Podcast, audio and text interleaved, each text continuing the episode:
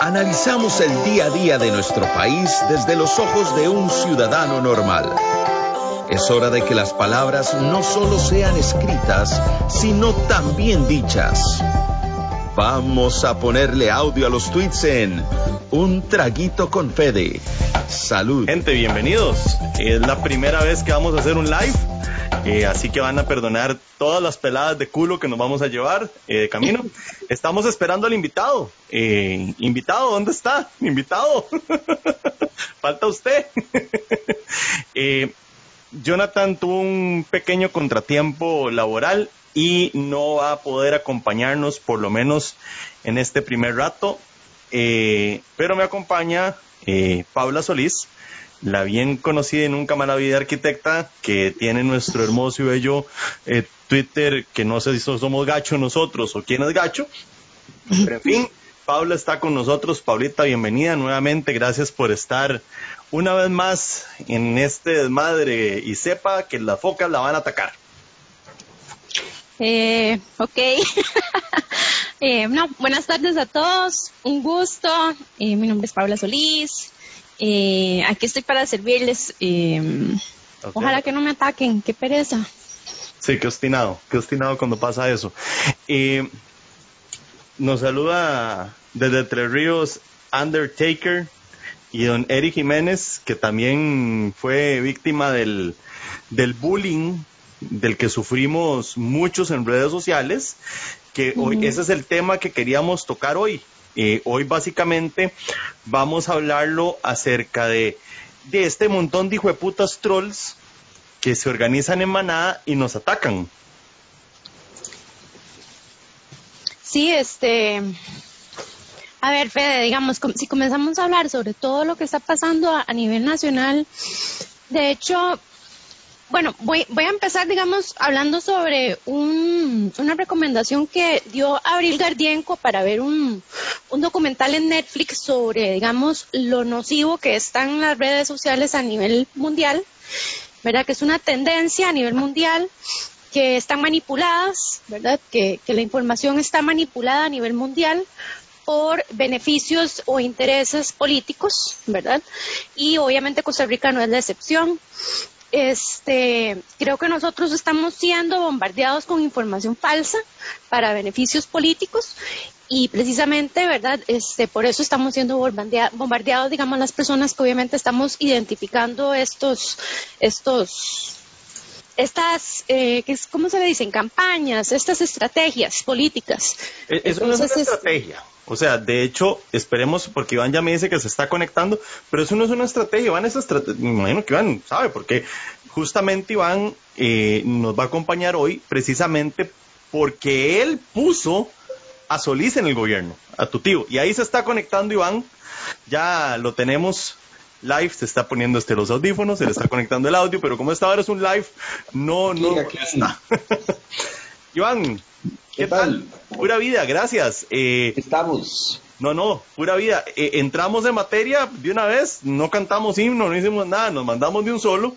No se canta eh, himno aquí, güey. Sí, bueno, no, depende. ya sirvió el trabajo. si no se sirvió se, vale, se vale cantar el himno con esta antidemocracia. Pero bueno. Puta, empezó, con, los tacos de frente, ah. Empezó, empezó, empezó fuerte la cosa, ah. Sí. Eh, Iván Barrantes, muchísimas gracias por unirse a nosotros. Las personas que se están uniendo en este momento al live saben que lo que estamos haciendo ahorita, estamos grabando el podcast que lanzamos el viernes. Este es un ejercicio nuevo, idea de Jonathan, y Jonathan no puede estar con nosotros hoy. Eh, ironías. ok. El tema que vamos a hablar hoy, eh, entre muchas otras cosas más, los ataques de los troles del famoso eh, troll center de gobierno que las tres personas que estamos aquí hemos sido víctimas, unos más que otros, a otros me han escarbado más, a otros los han escarbado menos, a mí me pela.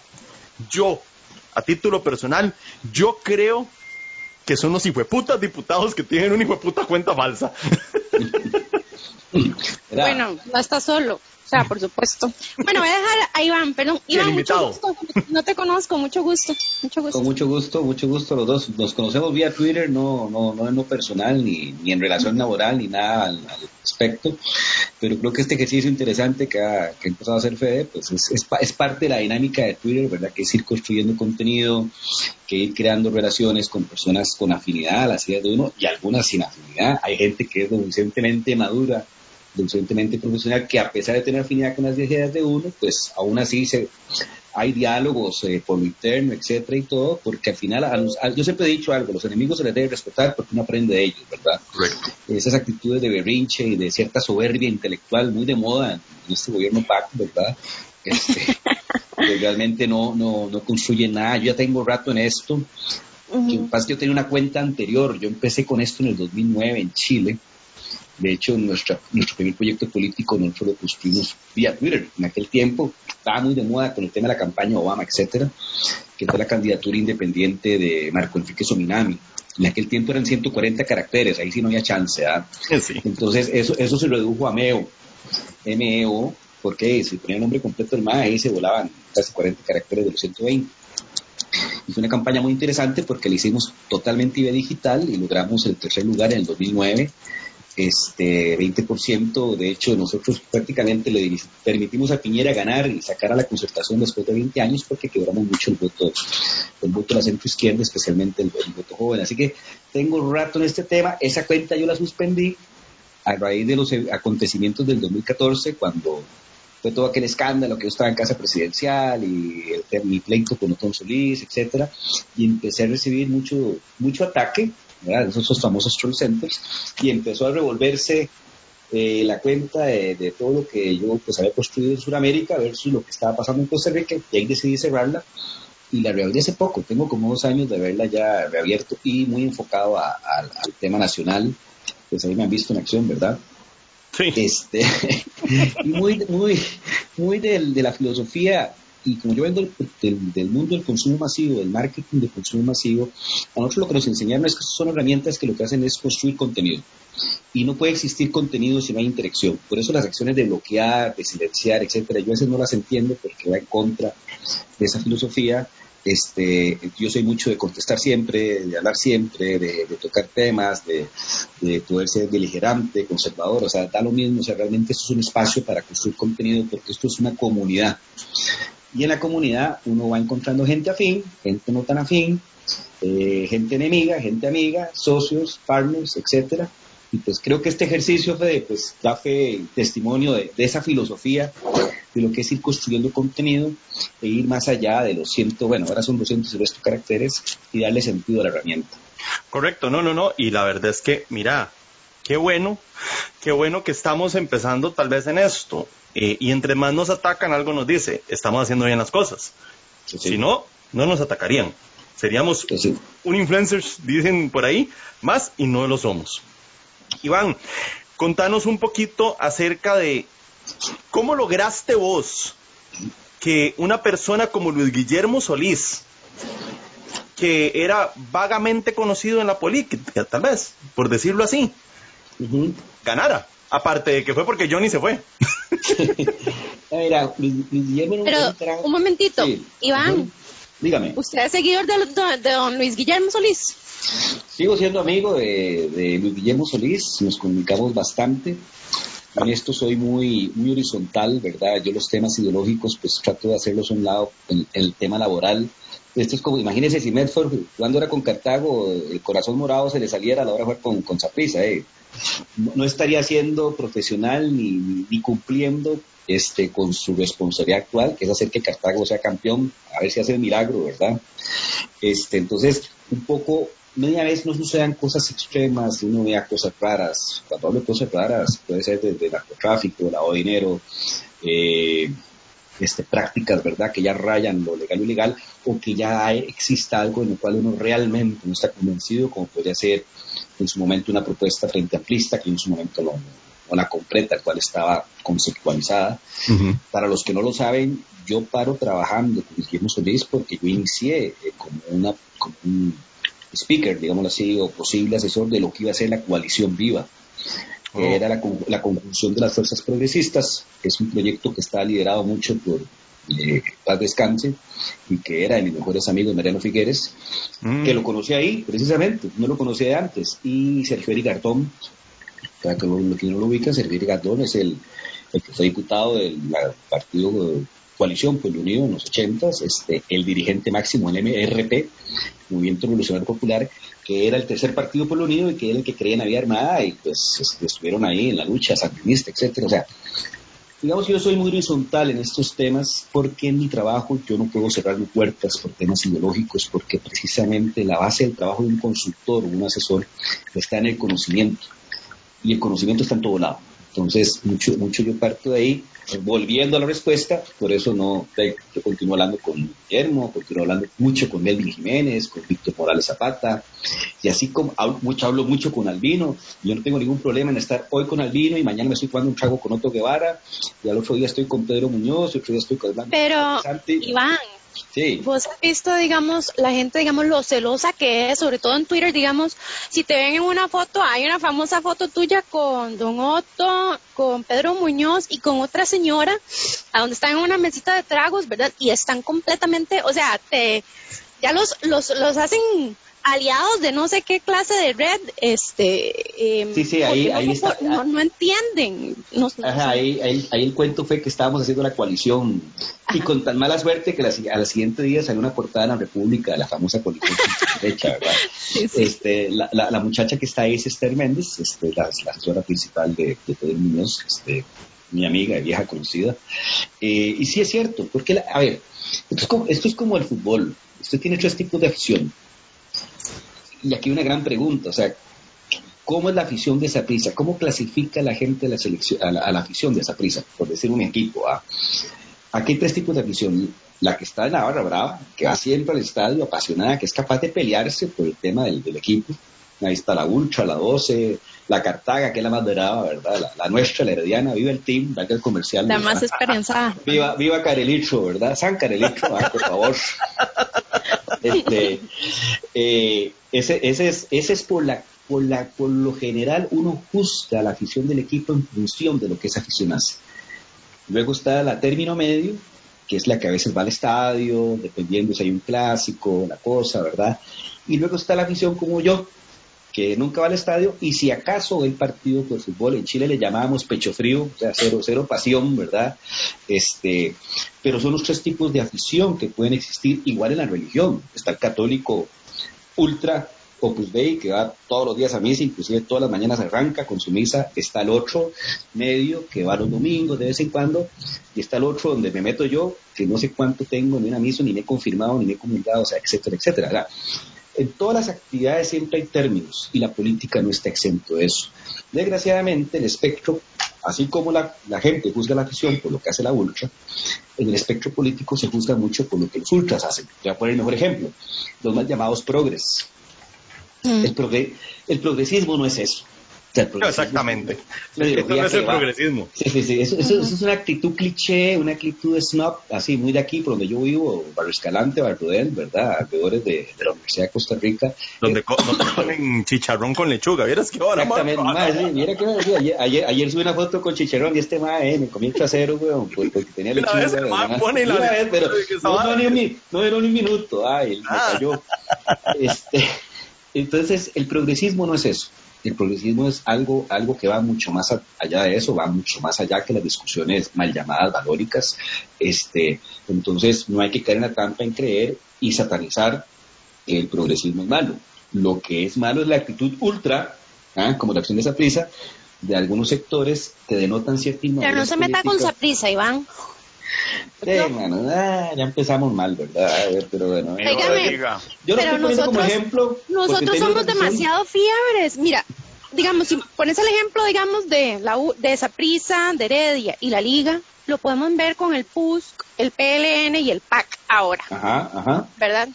Entonces, este, a mí que no me salgan con nada porque ahora todavía hay demasiado perico, a pesar de todas las tortas que se está jalando el PLN, ¿verdad? Pero ellos son aduladores de, ese partido. Ah, y por ahí va, digamos, el ejemplo del que vos estás hablando. Son creyentes del partido, no del país. Sí, pero hay una cosa interesante en Liberación Nacional, tal vez me estoy adelantando un poco algo lo que quería hablar. Cuando haces esa clasificación de los, de los, tres niveles de intensidad, llamémoslo así, este, Partido de Liberación Nacional siendo el partido más grande de este país, cualquier estudio, cualquier evaluación, cualquier investigación te lo dice, entre un 20 y un 30, lo mismo el número, pero siempre va a sacarle dos, tres cabezas a quien le sigue, que es el PUS. Es el partido más grande de este país, pero tiene un componente muy fuerte de este simpatizante light, que llamo yo. En, en política, cuando uno hace cualquier estudio de simpatía partidaria, siempre tiene tres tipos de simpatizante. El heavy, ¿verdad? Que es el que va a votar a la convención, el que es militante, el que va a actividades partidarias, etcétera. El medium, que no participa todo eso, pero siempre su voto podría estar inclinado al partido.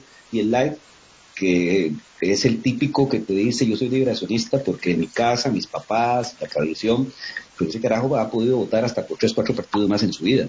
No tiene esa fidelidad el partido, por, por alguna razón, no es alguna razón, es un problema de identidad, ha ido cayendo a mayoría de sus simpatizantes en ese componente light. Entonces, dependiendo de quién es el candidato, dependiendo de la conversación del momento, ese, ese liberacionista light se, se vuelve, pero se vuelca, pero con muchísima facilidad y termina votando por otro partido, por otra oferta. Pero, Mae, ellos. Ese gran reto. E, este liberacionista que vos decís fue liberacionista que salió a votar en contra de Chema para que quedara de Santi y salió a votar en contra de Santi para que quedara otra persona. Eso es, un, eso es falso, Fede. Eso es un, eh, mira, en cualquier país, yo que he estado en varios procesos internos, en los procesos internos, los que votan son los duros. Okay. Muy, poca gente en su sano juicio va a sacrificar un domingo de su vida para votar por un candidato y por un partido que no es el suyo. Eh, o sea, difícil es un, porcentaje muy poco. Hay una aritmética que dice que del 100% que declara simpatía partidaria por un partido, normalmente un 50% termina votando en el proceso interno de ese partido, porque ese 50% es el duro. Bueno, hagamos el número. En la última elección, Chema contra Figueres, este, la, la declaración partidaria, liberación, daba 20-25%, en un padrón electoral de 3 millones y medio, te pellizcaba los 800, ¿cuánto votaron? 483. ¿Mm? Igual te paso los números de Honduras, te paso los números de Chile, o sea, hay, una especie de lógica en que la mitad, volviendo a, este análisis que hicimos al principio, de que del 100% que declaran simpatizar por un partido, 50% son heavy, o sea, es el, duro, el perico, que llamarían acá, 30% son medio veleta, y hay un 20% de ese, ese man, y yo, yo me coloco ahí, en mi casa, históricamente, ha sido Liberación Nacional. Pero yo en mi vida he votado por cinco opciones. Hasta por el naranjazo voté una vez en mi vida. Eh, imagínate, o sea, no, no, no tengo ninguna eh, eh, filiación así tan fuerte como la puede tener el de nivel 1, es el heavy, el perico perico, este, que ese sí no trans.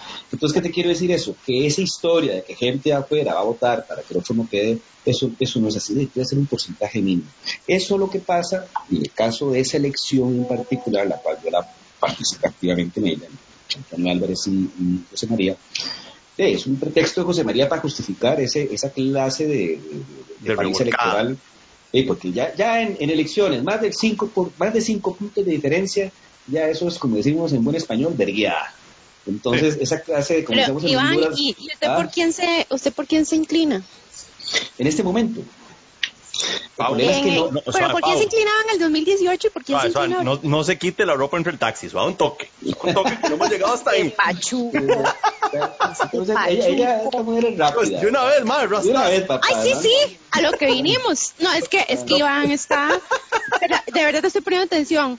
Pero. Mm, no, es que necesitamos dejar hablar a Jonathan, porque si Jonathan no habla, hace Ay, cierto, Jonathan, perdón. Hace bullying toda la semana porque no pudo hablar. Mira, es que no me deja hablar, es que Fede, bla, bla, bla.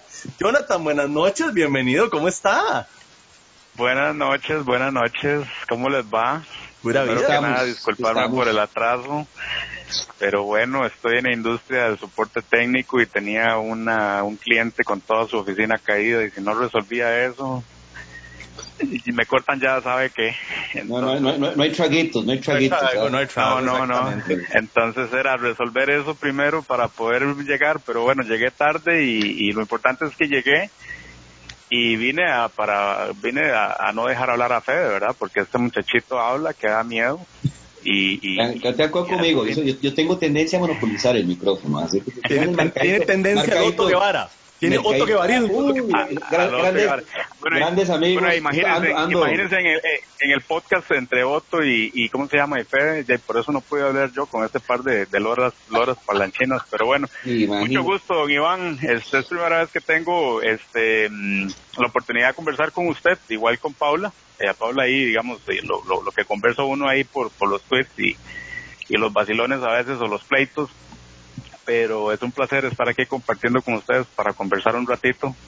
No, a las órdenes, mucho gusto con los tres. No, no, Nos en la, vía, en la vía virtual, ¿verdad? Este, pero explicar al principio que parte, parte del secreto de esto es que eso virtual vaya tomando y se vaya materializando en acciones como y actividades como esta.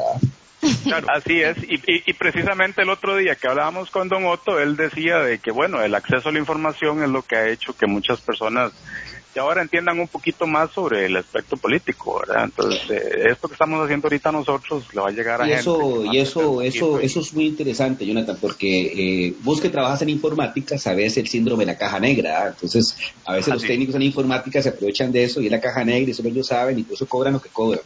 Este, en, política... ah, bueno, pero que no se nos olvide, que no se nos olvide la pregunta, ¿verdad? Iván, a mí no se me olvida. Pues, voy a terminar. En política pasa mucho eso. No sea necia, espérese. siéntese, señora, siéntese ya.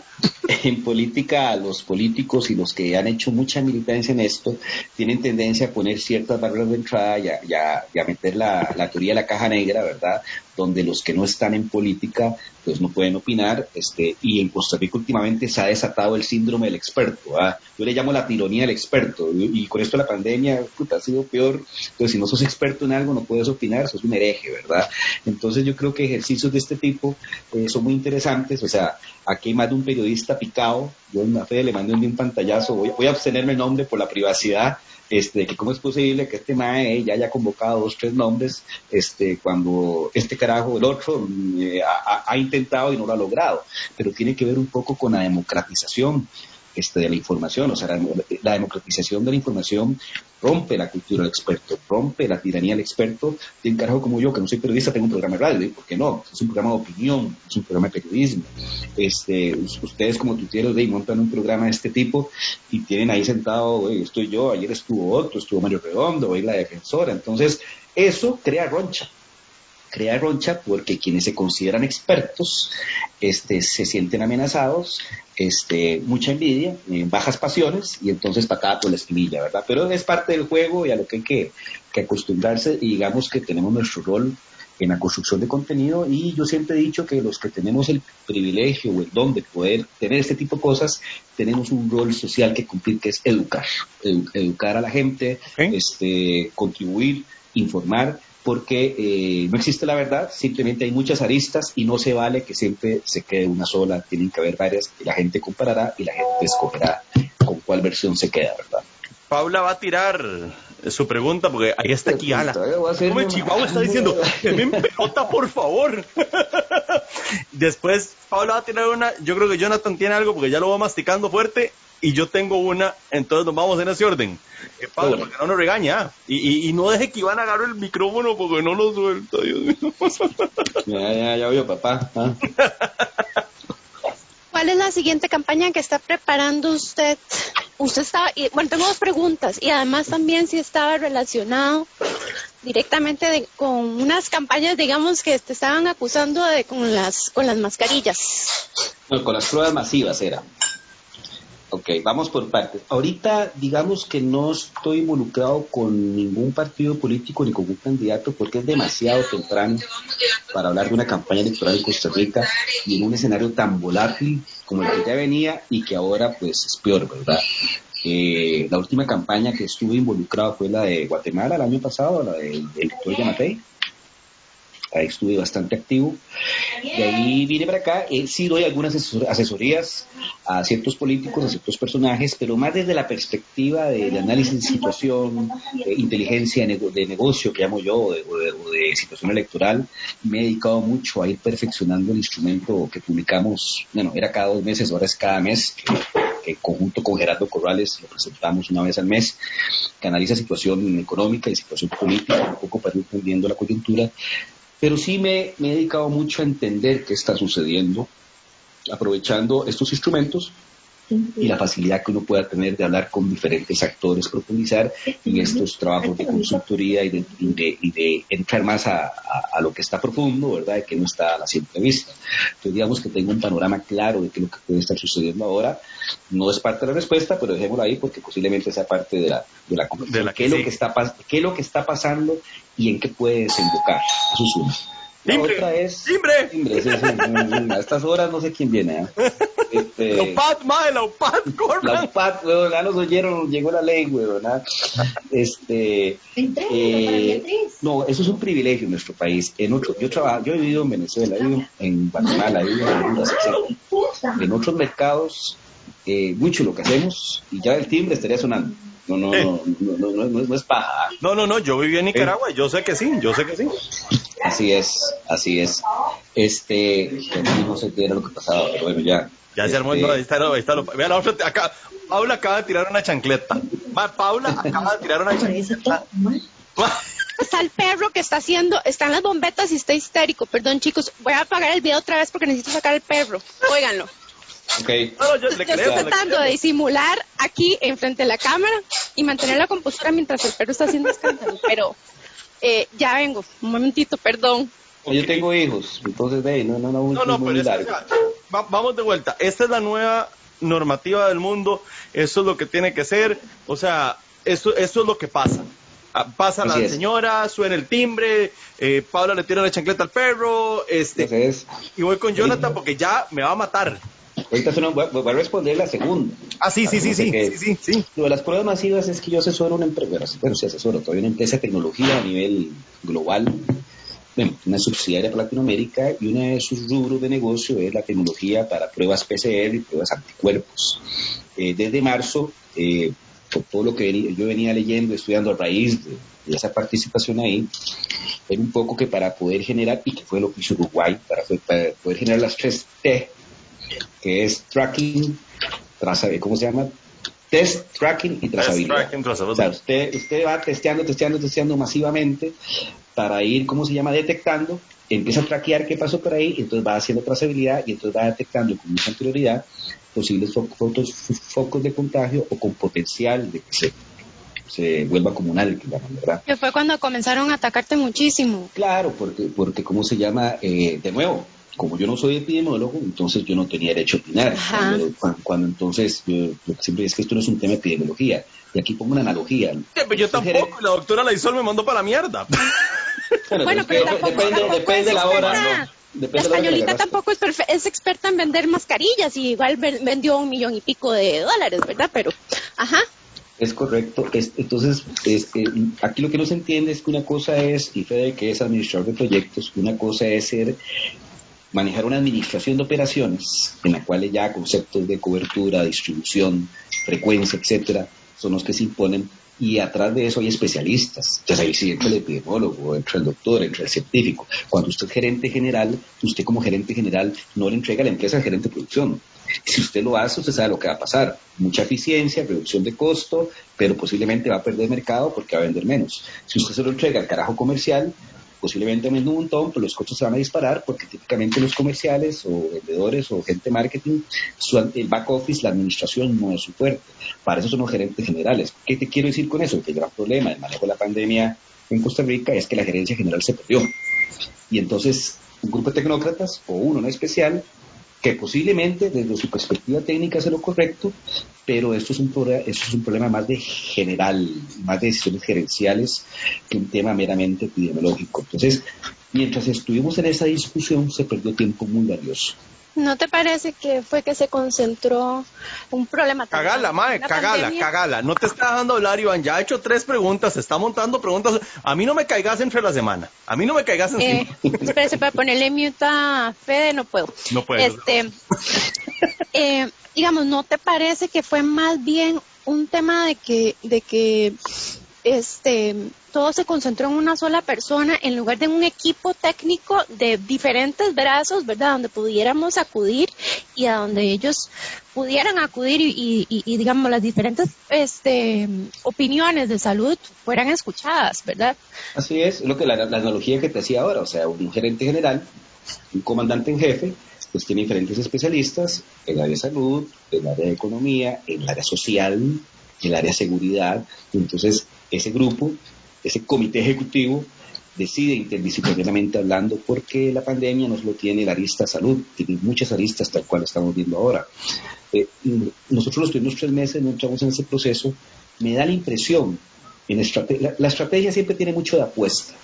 Me da la impresión que la estrategia que se llevó con su apuesta de meternos el martillazo tan rápido para frenar, este, ¿cómo se llama?, la migración de la pandemia y apostar a que eso se iba a mantener. Que no sirvió para un carajo. Con, el tiempo parece que fue una apuesta equivocada. Claro. porque mucha gente dice, es que fácil ser este, general cuando no hay guerra, pero no se trata de eso, es que ya conforme los hechos se dieron, uno puede hacer análisis introspectivo, análisis hacia atrás, y pareciera que hay un poco de, eso, ¿verdad? Que fuimos muy agresivos al principio, obviando una realidad. Yo le de, de, un tweet de una muchacha, Gaby Arguedas, que hablaba que el, ejemplo de Israel, ¿verdad? que Israel está cerrando de nuevo la economía por la cantidad de contagios. Sí, pero Israel es una economía muy sólida. Hay que entender que Costa Rica tiene dos particularidades. Una economía muy frágil, todos los números que ya traíamos, y algo que yo creo que no, no consideraron, que es un mercado laboral muy, muy frágil, o sea, muy, muy rudimentario, porque 50% es informalidad, es mercado laboral precario, se le llama cuando se habla de economía o mercados laborales. Es precario porque de 10 personas, 5 logran su ingreso a través de la informalidad. Una informalidad no te aguanta más de dos, tres semanas de encierro. O sea, aunque lo mantengas, la gente va a salir y es lo que pasó. O sea, por más que has tratado de mantener el concepto del martillo, la gente está saliendo, ¿por qué? Porque empieza a crear una lógica, la lógica de la ley de las probabilidades. La probabilidad de que me muera de hambre en casa es 100%. La probabilidad de que me contagie afuera es 10, 20% a lo sumo. Entonces, yo como sujeto con instinto de sobrevivencia hago esa lógica mental y digo, me la juego. Y es el tipo que ve vendiendo mangos en el semáforo, que anda taxiando, que anda haciendo Uber, que está sí, hay gente que realmente es la que mueve la economía. Así es. Ah, eh, la, la que hay que entender que el emprendimiento en Costa Rica es mucho emprendimiento de sobrevivencia, o sea, la ventanita que vende tacos, que vende no sé qué, que vende artesanía. Entonces, esa gente no tiene chance de respetar el confinamiento. Lo puede hacer al principio, más cuando hay una sensación de miedo, que fue mucho lo que se dedicó el gobierno al inicio. Pero cuando ya usted supera esa curva y se da cuenta que necesita llevar el pan a la casa, ya usted empieza a jugarse, ya usted empieza a, a, ser osado, este, y, si no, y si no le va pasando nada, usted va tomando más autoconfianza. Sí, como, como el perro, como el perro, el perro que va saliendo, va poco a poco. Jonathan. Sí, señor. Salud. Si no, no me lo dejan hablar, mae. Viera qué pereza es escucharlo usted hablar mierda toda la semana. No, no, pero está muy interesante la conversación. Este, yo creo que para, para darle un poquito de seguimiento a, lo que se está conversando y no, no meter mucho el caballo, eh, si bien es cierto, el problema, tenemos problemas grandes ahorita con respecto al manejo de la pandemia, yo creo que el problema más grande que tenemos nosotros es de que en el gobierno no tienen la capacidad de aceptar y tener un poquito de humildad para poder para poder enmendar y para poder arreglar las cosas. Y por ejemplo hoy estaba leyendo un tweet no recuerdo quién fue el que lo puso era un hilo inclusive de, de un grupo de especialistas que hicieron unas ciertas recomendaciones y ni siquiera recibieron respuesta por parte del gobierno. Eso es muy peligroso porque tras de que la estamos cagando, como decimos vulgarmente, tras de eso no tienen la capacidad, no tienen la humildad para aceptar de que los, están haciendo malas cosas y recibir los, los consejos de las demás personas. Pero bueno, eso era más que todo un comentario sobre lo que se viene eh, conversando. Eh, don Iván, Dígalo. Hablemos un poquito, hablemos un poquito de, coalición y lo que pasó, coalición Costa Rica, los famosos coalición Costa Rica y lo que pasó en la, en la, en la pasada campaña electoral. ¿Usted cree, usted cree que esa gente se armó de la noche a la mañana o usted cree que eso ya estaba más o menos montado? A ver, yo participé activamente en, la, en la campaña en primera vuelta anduve un poquito de control de moto porque estaba muy metido en la campaña del Partido Liberal de Honduras. Cuando se da el fenómeno de Fabricio Alvarado la primera semana de enero, tanto Fabricio como Carlos marcaban 5 o 6% respectivamente. Fabricio en ah, cuatro días se, se, muerto, se dispara 10, 15 puntos, algo que nadie ha explicado todavía cómo en un país como... Ah, yo sí, yo sí tengo la explicación. ¿Mm? La explicación se llama Anelena Chacón. No, a ver, está bien. Ese, es, el discurso que se mete en agenda, un fallo de la Corte Interamericana, y sale un candidato conservador a decir que nos saca. En un país con las características nuestras, que se supone que era más liberal, más educado, este, más sofisticado comparado con otros vecinos, en estricta teoría, esa situación, ¿verdad? No debe haber hecho que, que se dieron los números que se dieron. Ahí hay una deuda tanto de sociólogos, antropólogos, más que todo sociólogos realmente, dar una explicación lógica de porque esto, o sea, a mí me sorprendió cuando se da la declaración de Fabricio haber evaluado cuatro días después un cantón espejo.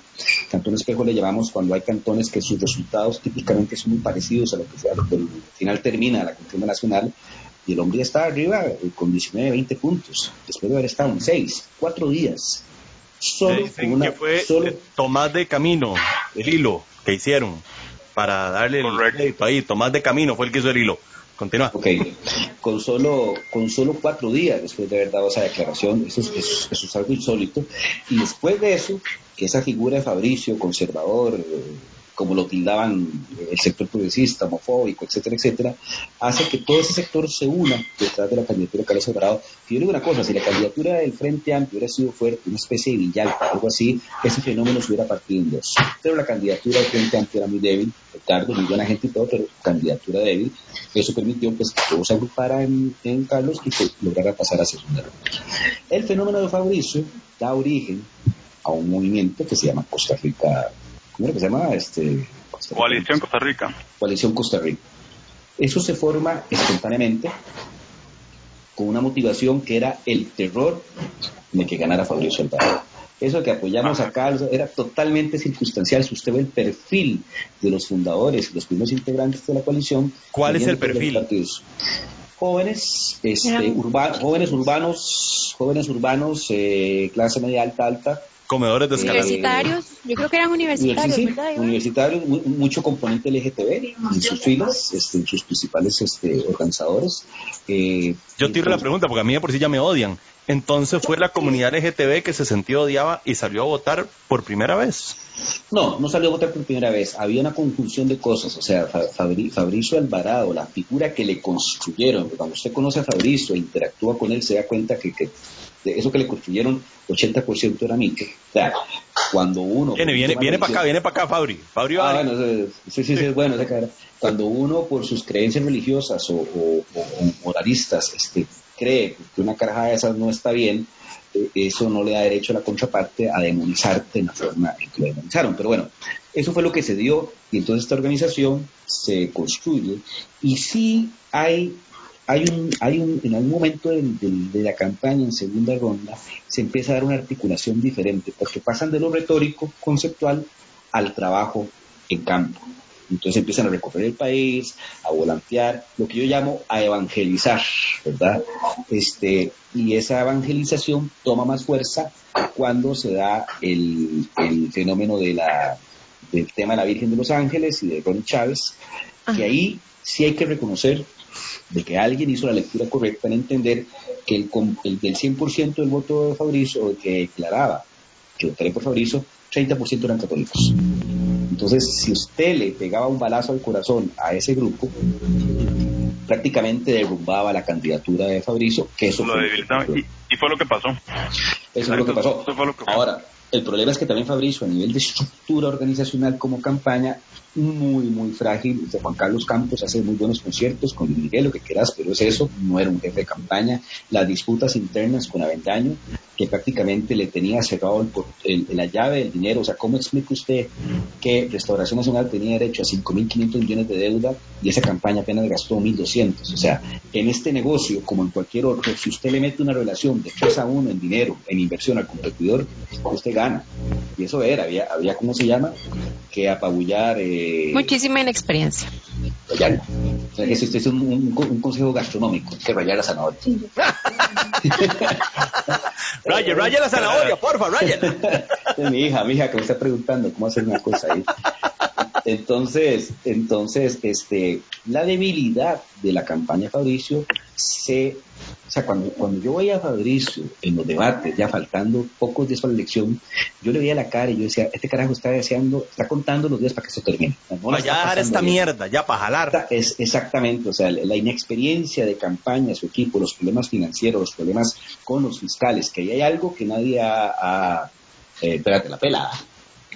Este, eh, eh, si no se le pone así a la comida, es que la casa. Voy a decir, voy a decir algo, este, que más de uno va a decir este man que está diciendo, o sea, los carnets, las credenciales del fiscal, fiscales de mesa, que son los que cuidan el voto de Restauración Nacional, se perdió el 95%, nunca llegaron, porque la campaña de Fabrizio, al ser tan inexperta, el, la representación ante el tribunal la siguió manteniendo Carlos Avendaño sí, ellos dieron miedo. Ellos aprovecharon cualquier cosa. ¿Te acuerdas que decían la inexperiencia de los diputados de Fabricio? Entonces, sí, pero, pero aquí, entonces, entonces, cuando usted analiza las votaciones de la segunda vuelta en zonas rurales y ahí, Jonathan, vos que sos informático, montate un modelito y comparase el 2014 y el 2018, hay votaciones que son casi idénticas. O si no, otras mesas que cuando usted analiza el histórico de ese centro de votación eh, viene 2, 3, 4, 5, ¡pum! 15. Y todas las relaciones son 70-30 a favor de uno de los candidatos. No es que hubo fraude. Hay que entender algo. Esto es una competencia. La gente que es fiscal de mesa, si está sola, hace fiesta. Hace fiesta. Y eso, y eso ha pasado históricamente. Los partidos grandes siempre fueron expertos en, eso que llaman chorro de votos, ¿verdad? Entonces, de eso, usted está solo en una mesa, porque los otros nunca llegaron porque las credenciales no existían, imagínense, imagínense todo lo que puede pasar.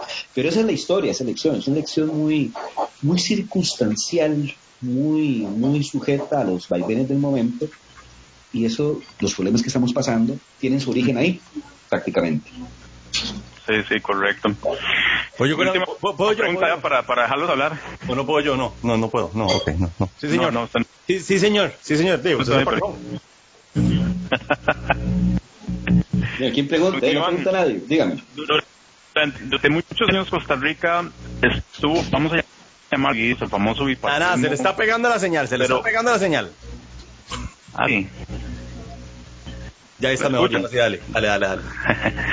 le decía, durante, durante muchos años eh, Costa estuvo dividido, llamarlo de esa forma, eh, durante el famoso partidismo, el PLN y el... Pero era una división dentro de ella, el cual para mí no era tan peligroso, pero estamos claros después de las últimas elecciones acá, el país queda dividido, pero queda dividido entre la izquierda y la derecha. ¿Qué tan peligroso es eso? yo, voy a meter la cuchara un toquecito rápidamente. Esto no es la izquierda. Ustedes no saben lo que es la izquierda todavía. Bueno, esto, es un, centro izquierda medio pura mierda, pero la izquierda, la izquierda como tal, y yo creo que Iván no me puede dejar mentir, más de Nicaragua. Ah, no, estamos de acuerdo, Venezuela, Nicaragua. Estamos de acuerdo que esos son un, extremos. Este es como, este es como el demo que uno paga. Esta es la izquierda de Wish, no la de Amazon. pero, no puedes negar que, que, o sea, sí, sí lo están intentando. Ah, no, no, no, le están pulseando, le están pellejeando en puta. Pero usted en la izquierda no, olvídese.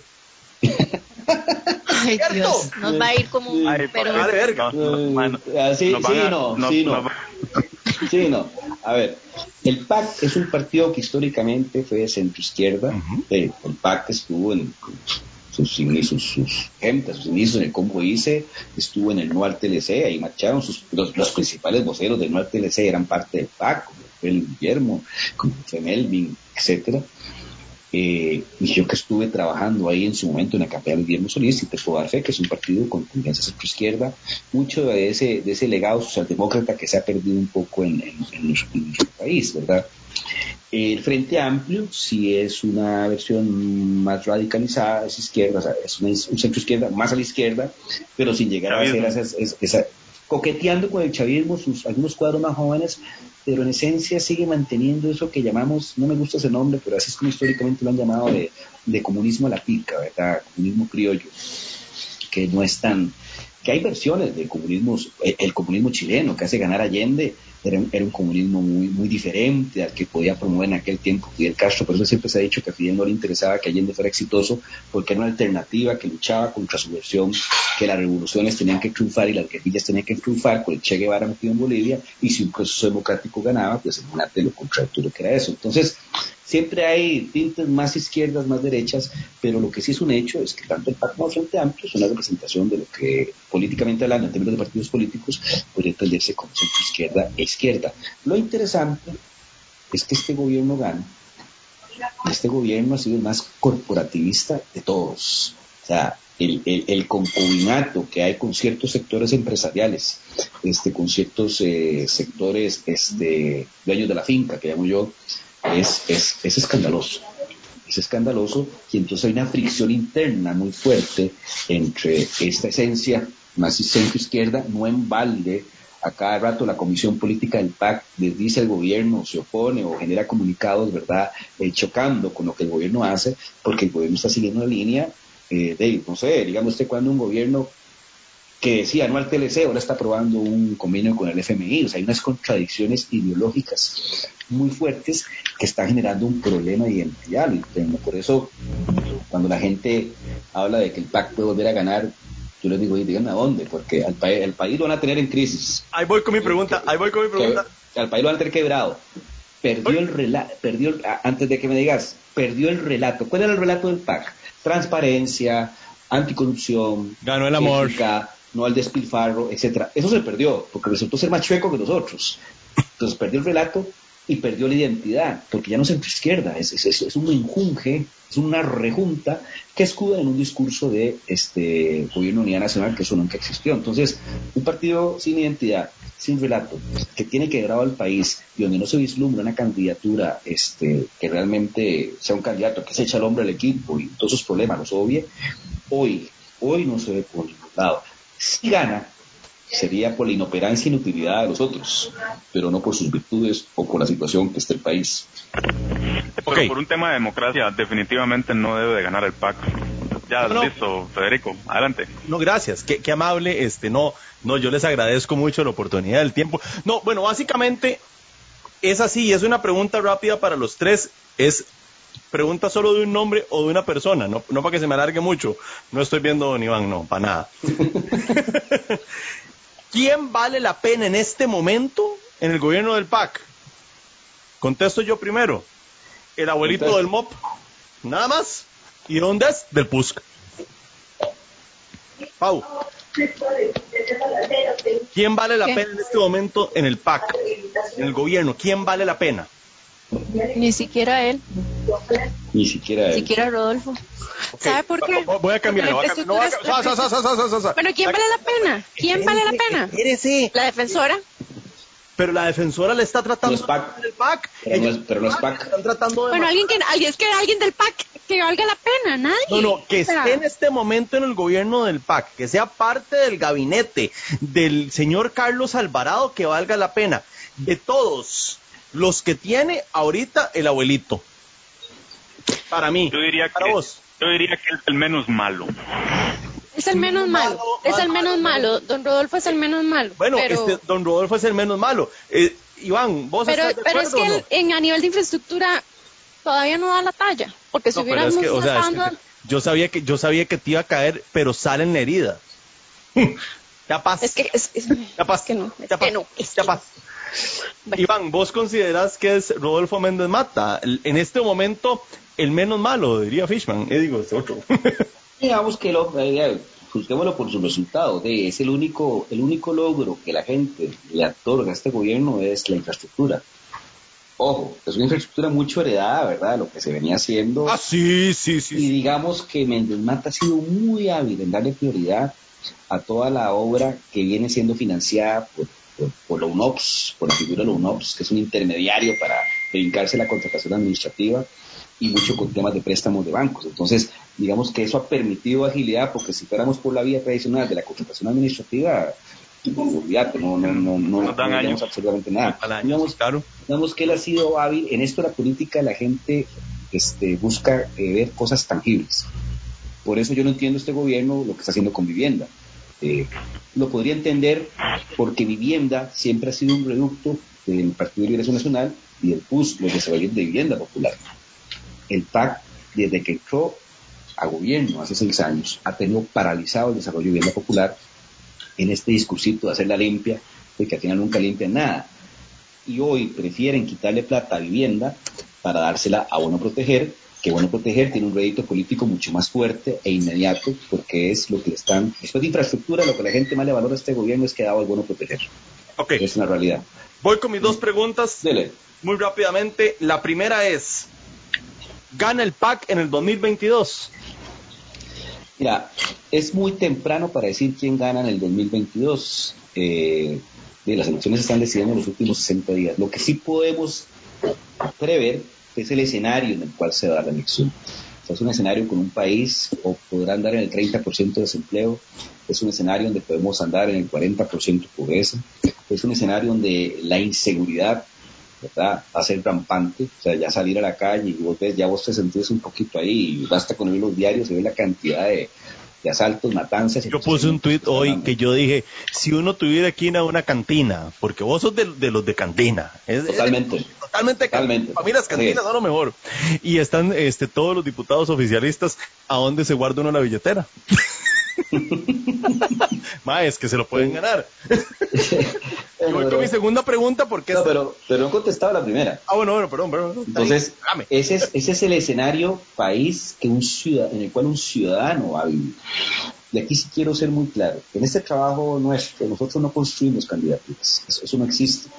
Porque las candidaturas responden a una persona, responden a un sujeto, y los sujetos ya están formados, ya están estructurados. O sea, un más de 50, 60 años no lo vas a cambiar por ningún lado. Lo que existe son circunstancias, entonces hay que entender para circunstancia qué relato y qué personaje que lo tiene más o menos fabrica calza. Si el escenario de crisis, de pobreza, de desempleo, de inseguridad, de incertidumbre y de lo que llamamos ingobernabilidad, lo que está pasando en Avangares ahorita es una señal de ingobernabilidad.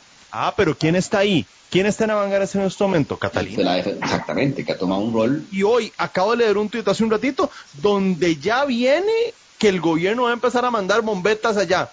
Madre, pero ¿quién pasó el fin de semana ahí? La defensora. Bueno, eso, que es su trabajo. así es, A ver, cuando existe un vacío de poder, alguien lo llena. Que dicha que la defensora, puede ser otro, no no libre que fuera Otón, eh, digo. No, no, así es como empieza, así, el populismo así es como se va metiendo en un sistema. Cuando hay vacío de poder, los que uno piensa que deben tomar el liderazgo no lo toman, y son otros los que van, los que van surgiendo. Entonces, para responder tu pregunta, ante ese escenario país, eh, hoy eh, es muy temprano para entender quién puede llenar ese vacío de poder y quién puede entonces ser visto como el candidato ideal, porque la vida eh, es de ideales. La esposa ideal, el trabajo ideal, el hijo ideal, el viaje ideal, o sea, los, los arquetipos, los, las, normas hipotéticas que funcionan en la cabeza de la gente responden ideales. La política no está exenta de eso. Entonces, ante esa situación, ¿quién es el candidato ideal? Y ahí sí yo les lanzo algo que el candidato hoy o antes un candidato que usted puede haber dado por desterrado o que ya estaba muerto, podría en un escenario de esos tomar relevancia. ¿Por qué? Porque ah. responde a esa idealización. así, así funciona, así funciona. Yo siempre pongo el ejemplo. Luis Alberto Monge para mí es el mejor ejemplo de lo que es un candidato que tal vez usted en situaciones normales no le da una posibilidad, pero una situación de crisis como la que vimos en los 80 y representando un partido grande y con historia y con, con, currículum atrás, aunque no fuera el mejor, representa la opción para el ciudadano en función de esa realidad que está viviendo. Entonces, ese va a ser el escenario en que se va a jugar. Por eso cuando yo voy a jugar, Rodrigo Arias, yo digo, no anda tan perdido. O sea, él, él, él entiende, ¿verdad? Que las variables de capacidad y experiencia son las que se van a imponer. Yo les cuento un detalle. En el último estudio que estamos haciendo, hay una pregunta que metimos que definiera en una frase cómo debería ser el próximo presidente de este país. Y hay dos respuestas que para mí son totalmente representativas del sentir nacional. La primera es que no sea joven. Da la respuesta, que no sea joven. Porque hay, un imaginario ya de que, de, que el presidente. Yo lo puse hoy, Rolando la eh, eh, eh, alguien citó una publicación de CR hoy de hace unos meses. no, o sea, ok, y, lo voy a decir muy a, mi manera y este todos los troles que me estén escuchando todos pueden comer mierda. Primero como para empezar por ahí. Y segundo este eh, Pau te quiero mucho hijo de puta.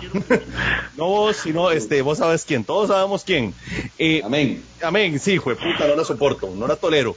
Mae hoy dijeron que realmente hacen falta canas en el gobierno ahora muy y muy la gente lo está la gente lo está interpretando así es que la verdad es esa, o sea, si bien es cierto, los jóvenes tienen que empezar a participar en política. Mae, pero ponelos desde abajo, no le des un hijo de puta ministerio como a Feoli, huevón. Y lo que, lo que pasó hoy que mandaron a ese chiquito a negociar con los con los mineros, ¿verdad? Que no Por el amor a Cristo, ¿qué les pasa? Le fue mal, mal, mal, mal. Y además, encima de eso, a detener un bloqueo cuando él bloqueaba.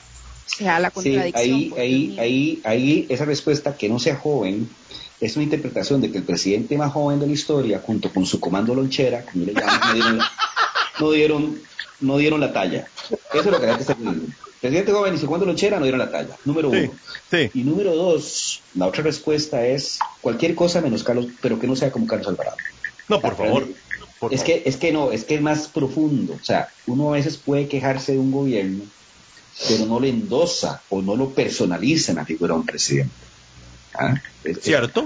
A, Luis Guillermo, le pasaba mucho eso, él siempre salía mejor por su capacidad retórica, su capacidad de seguir jugando, por comerse moscas y demás. Todo esa y tocó piano invitando a la magia, el presidente Teflón le decía yo no se le pegaba nada. Entonces, a veces, a veces, a veces la gestión, liderazgo de un sujeto lo desmarca de la mala gestión de un equipo. Pero es al revés, y ese es el gran problema. Porque si este país no fuera presidencialista, no sería un problema. Pero como este país es presidencialista y no le estás dando liderazgo, energía, credibilidad y confianza a tu supuesto líder, ese es el sentimiento de barco sin rumbo, de, de, de, pollito sin, sin gallina, chiquito sin mama, que tiene la población en este momento y por eso andan buscando un ideal siempre. Eh, exactamente. un Superman, eh, eso no existe. Para mi segunda pregunta, mi segunda pregunta, porque no, no me han dejado, es muy, muy sencillo. ¿Estaríamos peor con Fabricio? a los que nos dicen, ah, los que estamos en contra de... Ok, a ver, voy a aclarar algo para mi foca eh, asignada. Yo no es que estoy en contra de Carlos Alvarado. A mí Carlos Alvarado no puede importarme absolutamente nada menos de lo que me importa a él. Pero el señor es el presidente de la República y a mí, al final del día, la investidura presidencial siempre lo he dicho, hay que respetarla. Él para mí no sirve para nada. Para mí. Pero, mae, todo el mundo me ataca y me dice, es que usted es un ramacheco, estaríamos peor con Fabricio. ¿Estaríamos peor con Fabricio? A ver, eso es un mundo, ese es el hipotético que nunca sabremos, la realidad es que no estamos bien. Pero yo sí le puedo decir algo, y esto no es un tema de Costa Rica, es un tema en general. Las propuestas religiosas tienen por tendencia entregarle el manejo macroeconómico y el manejo técnico a la tecnocracia. ¿Por qué? Porque lo que le interesa a las propuestas conservadoras religiosas es mantener el discurso de eh, no se casen los LGTB, no al aborto, no legalicen la soncha, este, Estado laico, Estado laico, no me hablen de eso. O sea, mientras usted mantenga esa línea discursiva, usted está bien porque entonces usted tiene relato ante su público que está en las iglesias y la que le paga el diezmo. Si usted empieza a ceder como un gobierno conservador, neopentecostal, como le llaman algunos, que parece una exageración, empieza a ceder en esos temas, usted, no tiene, usted y sus pastores no tienen cara para ir a hablarle a su feligresía el domingo en, el templo, porque usted está, usted está entregándose al diablo. Entonces, hay las posibilidades de trueque, ¿verdad? En que, usted como tecnocracia, y acuérdense del equipo que estaba detrás de, la candidatura de Fabrizio, en, cuanto a tecnocracia. Gerardo Cordales, este, Mesalles, eh, bueno, no sé, hay un montón de gente que realmente eh, inspiraba, inspiraba confianza en que el manejo macroeconómico iba a estar muy sólido. Entonces, ojo con eso, ojo con eso, porque las características de los gobiernos este, neopentecostales, como les gusta llamarlos a los, a los progresistas, tienen esa particularidad, por lo tanto se vuelven poco ideológicos. El problema en el manejo económico de los gobiernos como el nuestro es que se vuelven muy ideológicos en el manejo, a pesar de que este ha sido muy pragmático, pero es pragmático porque realmente aquí gobierna un grupo facto. Aquí no gobierna el TAC ni Carlos, gobierna un grupo de facto que es una especie de club unión que deciden las cosas en una especie de mesa chavos. E, e, eso es así, ¿verdad?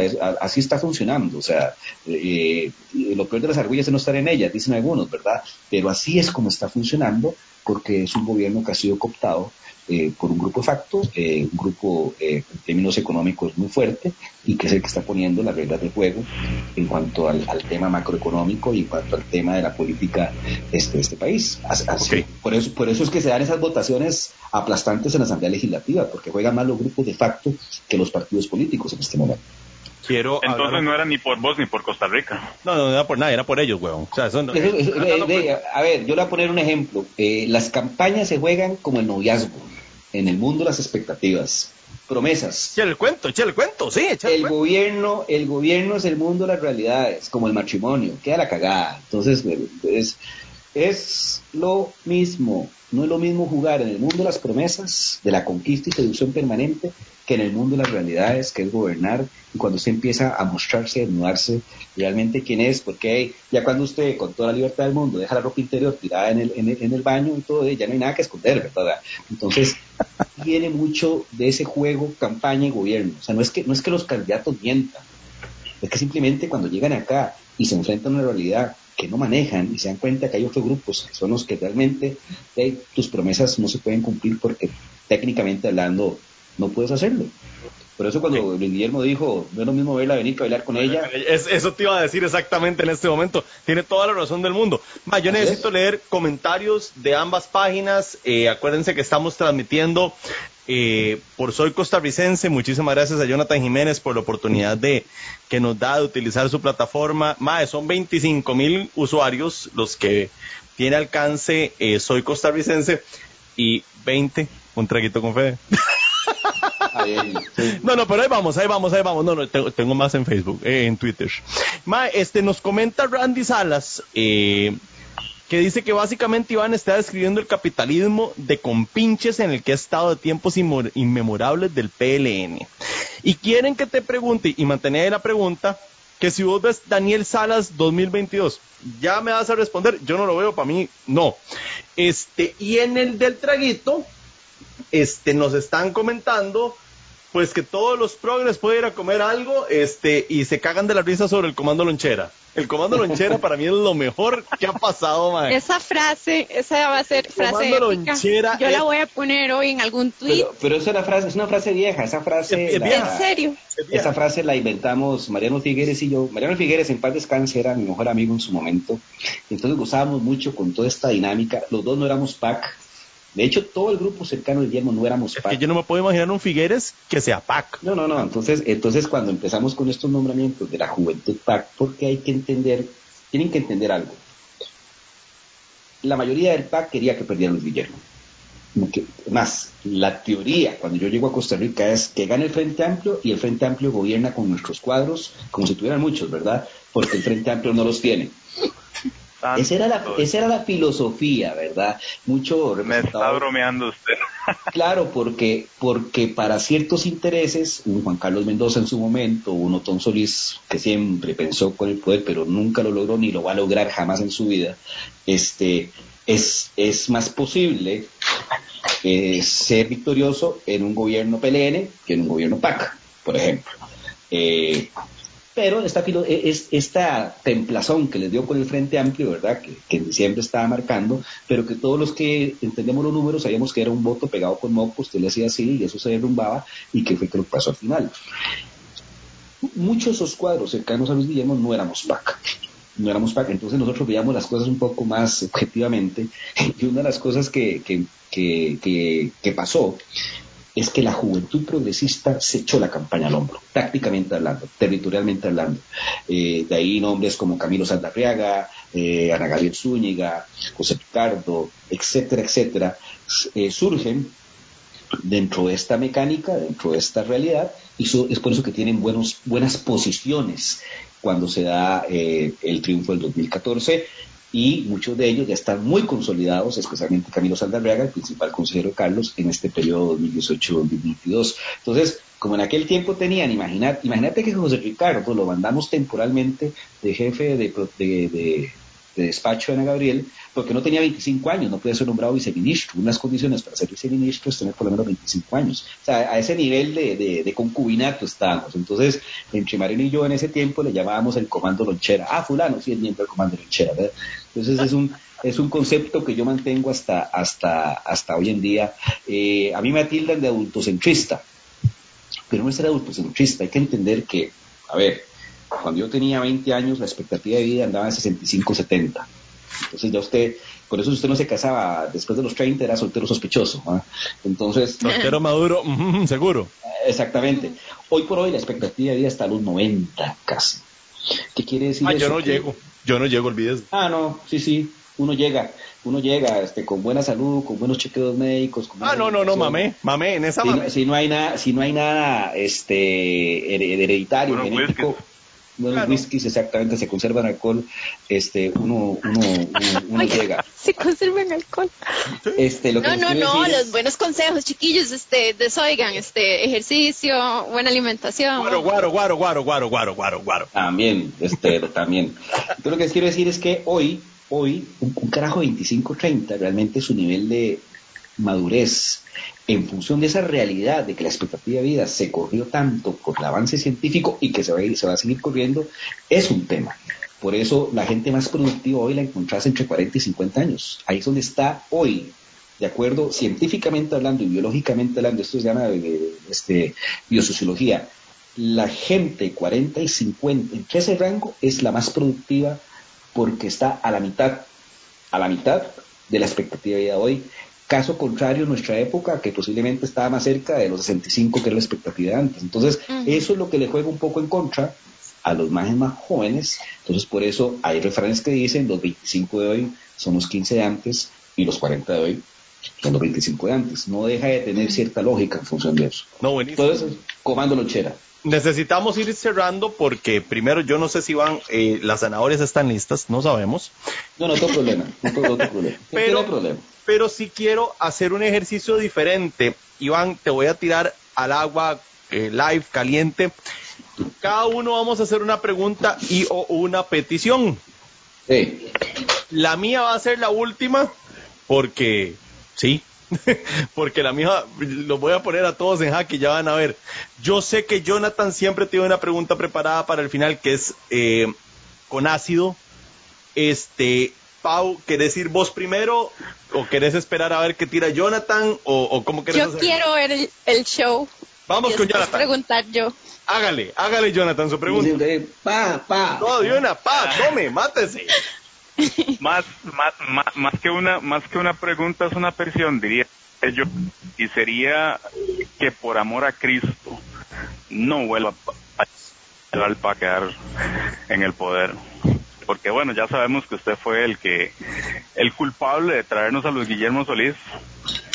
Entonces yo le diría, por favor, por más plata que le paguen, don Iván, yo sé que es su trabajo, yo sé que usted es muy profesional y todo, por favor, por amor a Cristo, no más PAC. Esa sería mi petición final. Es, difícil porque hay un rompimiento. Eh, a ver, el, el, el, proyecto para el cual yo trabajé no era el PAC, era el, era el proyecto de Guillermo Solís con un círculo cercano que no era PAC. Son dos cosas muy distintas. De hecho, nuestro grupo nunca fue muy querido por el PAC-PAC llamamos, ¿verdad? Sí, pero al final del día fue Luis Guillermo Solís con el PAC y ya, ya todos sabemos la historia, ya sabemos cómo estamos. Recordemos que el PAC se vendió como, como el cambio, se, se vendió como como los que iban a venir a, mejorar, o sea, que iban a venir y, terminaron siendo peor que el, el bipartidismo y así lo dicen los números hoy en día. Sí, hay un, hay un rompimiento al interno este, bastante fuerte y que yo creo que se visualiza y tiene su máxima representación en ese, en ese, en esa guerra de casi odio entre los dos Solís, entre Otón y, Guillermo. ¿eh? Otón yo le podría decir que fue el diputado número uno de oposición en ese, en ese gobierno, ¿verdad? Y eso realmente se trajo abajo cualquier iniciativa, cualquier idea, este, cualquier línea o proyecto que usted hubiera querido este, desarrollar. Porque cuando usted está, cuando el rancho lo tiene ardiendo al interno, muy difícil poder proyectar hacia afuera. Entonces, hay un rompimiento ahí otros temas que se dieron, eh, incluido la deuda que tuvo que ganarse en tribunales hace como tres meses, fueron seis años de mi mejor amigo Manuel Ardón, de que le amarraron el perro por 200 millones de, colones. O sea, uno, uno puede tener negocio o relación con alguien pues que ha entrado en esa falta con alguien tan cercano como uno, por ejemplo. Por cierto ejemplo, o sea, hay muchas circunstancias las cuales pues dudo mucho que eso 99.9% de que no, no se dé un, negocio o un trabajo entre, entre el TAC y mi persona. Y número tres, que yo estoy convencido de que tiene que haber un alto en el camino. Tiene que haber un alto en el camino porque el experimento del cambio no funcionó. O sea, por y no solamente por eso, como decía antes, por, un, tema de, por un tema de democracia, eh, necesitamos que el PAC no gane, no, solamente porque haya sido muy bueno o malo. exactamente, lo que pasa es que si cuando lo estás haciendo bien, se justificaría. ¿Verdad? Es, lo está haciendo bien y las cosas se van dando, y la, la, la, la, continuidad tiene sentido, pero cuando no está bien y lo que estás generando es un caos, lo que estás generando es un, es un ambiente de incertidumbre y de inseguridad y de desconfianza, donde todos ya somos sospechosos de todo, este, no es sano. O sea, la salud mental del colectivo necesita tener un stop, se necesita un gobierno bisagra, que es lo que llamo por eso la idea de una vuelta al bipartidismo no es mala idea en la medida que sirva de bisagra para hacer ese acto del camino, recuperar y respirar y darle paso ya a otra generación, porque si ustedes lo ven cronológicamente hablando, hay gente que viene desde el 86, del último gobierno Oscar Arias, y estamos viendo los mismos nombres, Oscar Arias, Otón Solís, Álvaro Santi, Rolando Araya, José María Figueres, Rafael Ángel Calderón, ahí podemos seguir citando. No es que sea malo, en todos los mercados es lo mismo, han cumplido un ciclo. Creo que después de este gobierno, de este gobierno que viene, ese ciclo empieza a agotarse y tiene que darle espacio a otro ciclo, que es este montón de, políticos que andan entre los 40, 50 a 55. No el comando lonchera, porque yo creo que ahí está el error, creer que es por un tema generacional, por eso, por eso el, el, el, no se lleva con el boomer, porque hay un choque generacional muy fuerte. O sea, ahí nos brincamos un, paso, que es darle el asta a, yo creo que todos ustedes son generación X, al igual que yo, por, un tema de lógica generacional. Eh, somos millennials. No, millennial qué, weón, no, millennial. No, no, no, no, no, suave un toque. Del 80 para arriba todos somos millennials, ¿no? De mano, es que yo estoy en el 70, entonces de, yo estoy. Por eso, o sea, yo soy modelo 81, soy millennial. Ah, sí, es millennial, no, total. Lo que pasa es que tengo inclinaciones extrañas hacia la generación X. no, no, pero vos sos, vos sos más X, o sea, realmente. Sí, creo, yo creo, yo siempre he sido eh, partidario de que la generación se va corriendo poco a poco y los que en aquel momento éramos millennials empezamos a caer en X poco a poco. Poco a poco, es. poco a poco, es lo que yo creo. En algún momento fuimos millennials, en algún momento, en algún momento yo, yo dije que por qué los gringos tenían que venir a, Costa Rica a explotarnos. En algún momento pensé así yo, pero ya después empieza uno eh, a pensar y analizar y yo, en el caso mío, me, terminé yendo para, para los X. Entonces, entonces en, en, función de eso que estamos hablando, es difícil, es difícil este un, un, tercer gobierno PAC porque no están dadas las condiciones, este hay una historia de fracaso, ¿verdad? Eh, en el, a nivel del colectivo Usted cuando discute con un PAC le puede dar dos, tres mil argumentos de que han hecho cosas buenas, no lo dudo, pero en la suma final, en la percepción del colectivo, es que está mal el asunto y que amerita un cambio. Pero este cambio es un cambio a lo seguro, no va a ser un cambio por el cambio. Ojo, ojo. Si los partidos tradicionales, si los partidos estructurados no definen una correcta estrategia, van a ser parte del problema y no parte de la solución. Entonces, ese, ese, ese cambio seguro o ese cambio para librarnos de esto que nos tiene mal, lo puede ocupar otro jugador y esas son las condiciones para que un outsider pueda jugar y tener posibilidad. Entonces, la oposición tiene una responsabilidad histórica en ese sentido de cómo define su estrategia de cara a la próxima elección que viene. Ok. Eso sería lo de la famosa coalición que, que todos queremos que se forme y por ahí ya don Mario Redondo nos tiró un poquito. Aquí nos están este, diciendo eh, que por favor este, ya te calles. No, no, no, no, es que más se nos, se nos va el tiempo, este, yo no quiero quitarle muchísimo tiempo, Iván, o sea, esto es muy... No, tranquilo, aquí estamos, aquí estamos. Muchísimas gracias, este, nosotros podemos seguir en el live, yo solo tengo que cortar el podcast porque si no me van a cerrar a vergazos digitales que igual me importa un culo. Este, sí, igual me pela. Eh, Pau, vos con tu, con tu pregunta. Eh, bueno, va más o menos alineada a, digamos, a lo que estaba planteando Jonathan.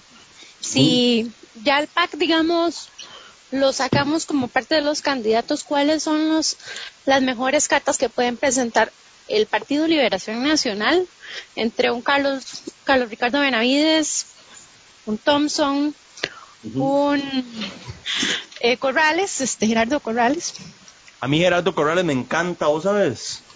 Ah, no lo conozco, pero es. es que es que digamos, yo, yo soy de las personas que, perdona que te interrumpa, yo soy de las personas que yo creo que necesitamos un, hijo de puta madre financiero que levante esta vara. Sí, pero es que a mí lo que me, lo que me da pavor son esas alianzas del PLN con lo mismo de siempre. A ver, yo, lo, yo, lo voy, yo a dar las 12 candidaturas del PLN. Ajá, eso es lo que quiero saber. ¿cuáles, son, ¿cuáles, son las, ¿Cuáles son las candidaturas? Eso es, lo que, eso es exactamente lo que quiero saber.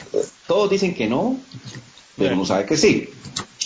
Carlos Ricardo Benavides, Roberto Thompson, José María Figueres, Antonio Álvarez de Santi, otra vez. Claudio, Alpizar, Fernando Zamora, este Rolando Araya, eh, Guillermo Constenla, este más apellido Weisleder, eh, y Oscar Arias. Solo hace falta Oscar Arias. No, no, no, no, no, no, no. No, no, es que yo lo estoy proponiendo, es que. Rodrigo, Rodrigo ha estado coqueteando con la idea. Claro. Llevo 10, ahí, ahí se me olvidaron algunos, pero. Y del. y del sí, pero hay que entender algo, hay que entender algo, y ahí sí voy a hacer un paréntesis y me voy a alargar un poco. Para hacer candidato a liberación, usted tiene que ganar una elección interna que convoca por lo menos 400 mil votantes. Entonces, no es, no es como el PAC, que cualquier hijo vecino puede ganar porque es muy pequeña la votación. Bueno, la última interna, ¿quién fue? Carlos Alvarado contra Welber. O sea, los más me caen muy bien, pero, los más muy light, ¿verdad?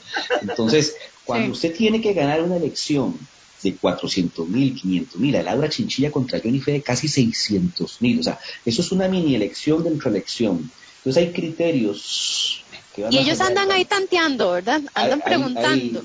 Hay, criterios que van más allá del candidato, criterios de organización, criterios de capacidad de movilización, criterios económicos, o sea, una elección de 400, 500 mil imágenes, o sea, si usted va con 200 mil dólares a competir, usted está fuera de, la hable de 500 mil, un millón para arriba si quiere competir. O sea, así es como se maneja esto. Entonces, ganar una interna liberación tiene un montón de consideraciones que porque la gente cree que ser candidato está asociado a empatía, simpatía, este, buena vibra, eh, buena nota, está asociado a otras consideraciones más pragmáticas. Y, parte del trabajo de uno como estratega es meterle piel, meterle, ¿verdad?, eh, un poco de vibra a esa cuestión más fría que usted acaba de decir que es así. Pero eso es lo que manda en una convención de liberación nacional. Eso es una realidad. Cuando usted mete ese componente de ese montón de nombres que le dije, usted empieza a ser como un embudo. Usted empieza a ser como, como, como un embudo porque la capacidad de movilización, la capacidad de estructura, la capacidad de, de, de, convocar esos 400 mil pericos que han ido a votar ahí, va más allá de ser un buen candidato. Entonces, esa lucha yo la reduzco a cuatro nombres. Si usted me pregunta hoy, yo se la reduzco a Antonio Álvarez Santi, a José María Figueres, a Roberto Thompson y a alguien que está trabajando muy bien porque está apostando a una, a una, a una línea que es que el conservadurismo y el fabricismo va a regresar a liberación porque la figura de Fabricio se, se desinfla, que es Fernando Zamora. Entonces, ese, ese es... No, es que es, que es eh, eh, de nuevo, cuando usted mete al embudo esos componentes que le acabo de decir, hay candidaturas que se autoeliminan. O sea, Gerardo Corrales, Antonio Álvarez de Santos, Ricardo Benavides, pescan en las mismas aguas, baño público objetivo, y son los mismos inversionistas. Ustedes no pueden ir. Ma, vieras que yo, yo considero que, que Thompson no. No, Thompson no.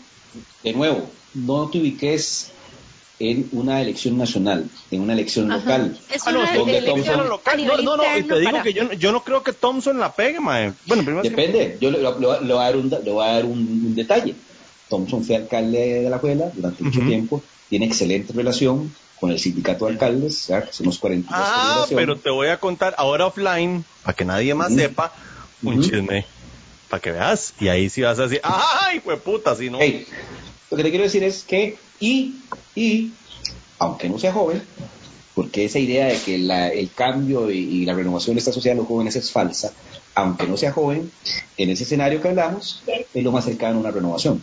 Entonces tiene un discurso interesante que podría contrarrestar. Más o menos, Iván, porque vieras que... Bien falso. aquí, digamos, pues Thompson este ubíquense, mucho proyecto, ¿verdad? Pero ubíquense en el perfil del liberacionista que vota sí, sí, sí. la convención. Ubíquense, es, un público más, este, menos urbano, este, no hay sofisticación universitaria en su mayoría, este, más popular, más partidario, donde hay ciertas facturas que te pueden cobrar, ¿verdad? Sí, entiendo, eh, entiendo. Hay, otra, esa es la particularidad. Es un perfil diferente. Esa es la particularidad de liberación, que tiene que pasarse ese filtro primero para poder hablar de una candidatura. Luego viene el PUSC. En el PUSC, hoy por hoy, usted le pregunta a cualquier hijo vecino quién es el candidato y la respuesta en un 70% es una. Y es Pedro Muñoz. Es, el único, es el único tipo que es, está trabajando en esto, eh, anda, anda de gira, anda trabajando, anda en campaña, está convencido, o sea, está totalmente ya. ¿Está Costa Rica preparado para otra mujer presidente? Es que eso es muy relativo. Este, realmente, para mí lo de la, o sea, después de ver los dos gobiernos del PAC, yo diría que la, de la gente lo que dice que Laura no fue tan mala. O sea, mm. este, no tiene que ver con que fuera mujer o hombre, no fue un tema circunstancial del momento, ¿verdad? Este, hay que sí llevar a cobrar las facturas a los jóvenes, después de este, de este desmadre que ha pasado, de lo que dicen a un joven no, es un poco lo que está saliendo en, algunas, en algunos estudios. Pedro Muñoz tiene algo muy interesante, o sea, él ha, él ha tenido dos logros. Logro uno, eso lo he dicho en todo lado y lo repito ahora, es que a, esa pregunta él ha logrado posicionarse como el candidato natural. O sea, la respuesta natural es esa. Eso es muy bueno, porque eso le permite un funcionamiento muy sólido y cualquier otro que pretenda empezar a competir hoy le va a costar mucho y mucho tiempo poder posicionarse por encima de eso, número uno. Y número dos, algo que yo creo que la gente, especialmente mucha gente de otros partidos, no está dimensionando. Hace dos años, usted le preguntaba a cualquier hijo vecino, ¿quién es el partido que gobierna con el PAC? Y la respuesta era el PUSCO. Hoy usted, hace esa pregunta y la respuesta es el PLN. El PLN. Es cierto, es cierto. ¿Qué, ¿Qué, es lo importante que tiene esa respuesta? Que cuando usted es cómplice del caos, cuando usted, como uno cuando era carajillo, que la mamá le decía, no ande con fulano que es marihuano, porque a usted es marihuano también, aunque usted no se fumara nada, cuando usted es cómplice del caos, cuando usted está tan cerca de, una persona, de un proyecto, de un gobierno tan mal percibido, a usted, usted es como el perro flaco, usted se le pegan las pulgas. Entonces, esa, esa desmarcación que ha hecho Pedro en, una actitud muy beligerante, muy a veces criticada por ser una posición que lo tilda muy responsable, ha logrado su objetivo. Entonces, con ese objetivo logrado de posicionarse como candidato natural y haberse desmarcado el gobierno, viene la segunda parte de la historia, cuál es el proyecto y cómo va a trabajar a lo interno, o sea, en reorganizar y lograr un partido, pues que realmente hace escasos 15 años está en una debacle, ¿verdad? Ese es uno. Por el lado de Nueva República, definitivamente Fabricio Alvarado, ese proyecto se construye y se hace en función, traje a la medida que llamo yo, eh, la gente lo podrá ningunear, ver para abajo, los pobres lo podrán poner de, trending topic cada vez que pueden, eh, basureándolo, pero hay que entender que en nuestro país hay una masa crítica este, lo suficientemente grande para un proyecto conservador y con esas propuestas, entonces el hombre va a jugar, el hombre va a jugar y es una realidad. Eh, yo diría que esas son las tres y lo que salga del PAC. ¿Verdad? Ahí... lo que salga del PAC. Sí, ahí contestando la pregunta de usted, no me acuerdo quién fue, no veo al doctor Salas, el doctor Salas no lo veo jugando políticamente al lambda. Eh, aparte que creo que eso es de ese típico, típico, típicas figuras que cuando ya lo sometes a desgaste electoral pierde mucha de su magia, ¿verdad? ¿Y Macaya? Ahí veo nombres, veo Macaya, que es un tipo que siempre ha querido. Eh, veo regresando de España a Mariana Chacón, tratando de lograr. pero, pero es que, porque ahí, ahí tiene, tiene, una gran, tiene una gran ventaja, Nelly que logra agarrar mucho del público o de esta estructura comisión progre que se ha tomado el partido y sigue, sigue siendo, como en la misma mesa de este grupo que hoy por hoy maneja los hilos del poder. En términos de, y la primera dama, que yo sé que Paula la quiere mucho. Creo que le hicieron un gran daño con esto del tren, la sobreexpusieron. Este, era un buen gallo tapado, pero la sobreexpusieron innecesariamente, la desgastaron. Este, o no la dejaron hablar. Ven, es que, a ver, cuando, usted ve excesiva insistencia en un proyecto que técnicamente está mal planteado, la gente no es tonta, la gente empieza, la gente empieza a sospechar y a ver, a ver, conspiración. Más ella como arquitecta, Iván, o sea, eh, ella sabe. Pau, Así es. tenemos un chingo de tiempo y yo necesito partir Así esta vara. Podemos seguir en el live, pero creo quiero que vayamos haciendo un cierre del podcast ¿Quién me falta de pregunta para Iván? Este, ma, Iván, que vibra más grande porque no era tremendo programa, ma. Hombre, usted, digamos, cuando yo voy, o sea, yo sí lo voy a invitarnos un par de tapis porque es barato. Hey, Pavos, ¿cómo tomamos birras. ¿eh? viene el vino con la comida y toda esa paja, ¿verdad? Sí, sí, sí, sí, ¿Quién tiene una, pregunta más? Si no, este, vamos a empezar a cerrar el, el, podcast, nos vamos a quedar live. Facebook nos dio 100 millones de problemas con transmisión. El próximo va por YouTube, fue puta cochina. Jonathan. ¿Hay preguntas? No, no, yo creo que ya, ya no preguntas. Ok, entonces no. Pau. Ah, este, más preguntas. Bueno, yo sigo preguntando. Hombre, pero es que usted habla, digamos, o sea. Ay, Dios. Eh, ahora que estabas tocando el tema de, de Claudia, ahonda más en ese tema, digamos, de ella como figura, en qué momento, aparte, obviamente, digamos, de, del tren, en qué momento ella pudo haberse posicionado como candidata, Nunca. ¿verdad? Este, ¿cuándo, cuándo, ¿Cuándo creíste que ella iba a poder ser potencialmente una candidata? Nunca lo he creído. Creo que, a ver, aquí uno habla de más que candidaturas, de figuras. Creo que dentro de, esta ausencia de figuras y esta ausencia de banca que hay en el gobierno, pues era una figura potable, ¿verdad? Pues, inteligente, con buen delivery. Pero es eso. Pero tiene dos problemas. Uno, que la sobreexpusieron. Estas cosas a veces mejor estar un poquito bajo de agua y poco a poco y administrado y surgiendo. Y el segundo, que es una realidad. Eh, la primera dama de un gobierno que está siendo muy mal evaluado es parte del problema. Entonces, eso, eso, eso no te lo brincas con garrocha. O sea, creo que el error de estrategia fue haber pensado que ella era algo aparte, era algo totalmente ajeno, independiente a eso que es una realidad, que es un gobierno muy mal evaluado esposa del presidente peor evaluado en los últimos tiempos, ¿verdad? Y que a eso le sumas que la sobreexpusieron con un proyecto sospechoso desde todo punto de vista, entonces sus acciones se quedó en promesa, se quedó en prospecto. A los gastos de medidos de, los asesores adicionales. Ah, eso es mierda. a ver, es que, es que hay, un, hay, un, hay un detalle, cuando vos te ponen el reflector, eso es un efecto multiplicador y un efecto de la nieve que usted, eh, eso va a ser uno y mañana será otro, y entonces eso le empieza a minar la credibilidad, porque usted está destruyendo la imagen inicial que le quisieron vender es que era potencial candidata. Ese potencial candidata se está viendo mermado por un proyecto de origen dudoso, este, pues una sobreexposición, que lo único que hace es que los enemigos, no sé, si usted lo quiere matar con mira microscópica y le pone el reflector, usted es blanco perfecto, ¿verdad? Si usted no le pone el reflector, usted puede pasar desapercibido. Entonces, aquí hay que saber, esto es un juego mucho de administración de tiempos. Ok. Eh, ¿Verdad? Es administración de tiempos y cuando no hay buena administración de tiempos, pasa lo que le pasa a ella.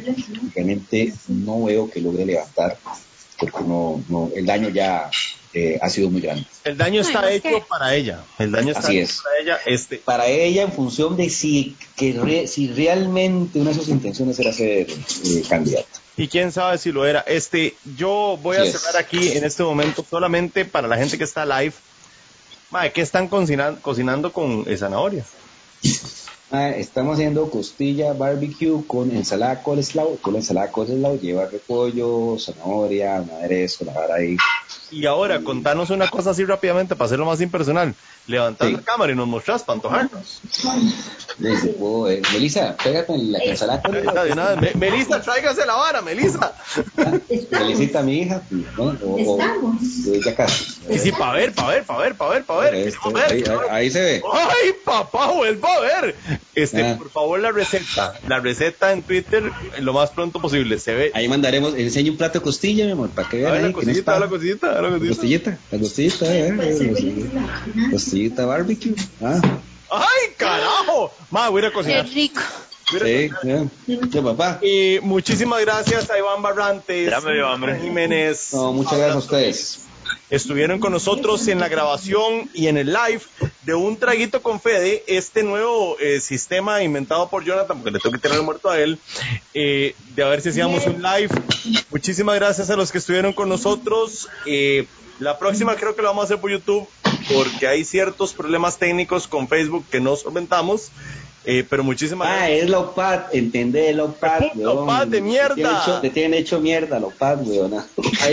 Hola, hola, hola, perdón, perdón. Este, voy a aprovechar que se le acabó el traguito a Fede eh, para que se eche su hielito e invitarlas e invitarlos para que vean el programa que hago a través de mi página Domingo entre Semana en Facebook a las 8 de la noche los martes y los jueves. Temas de actualidad, política, economía eh, y muchas cosas más. Hasta Fede estuve en mi programa. Así que cordialmente invitados martes y jueves 8 de la noche, domingo entre semana, Facebook Live.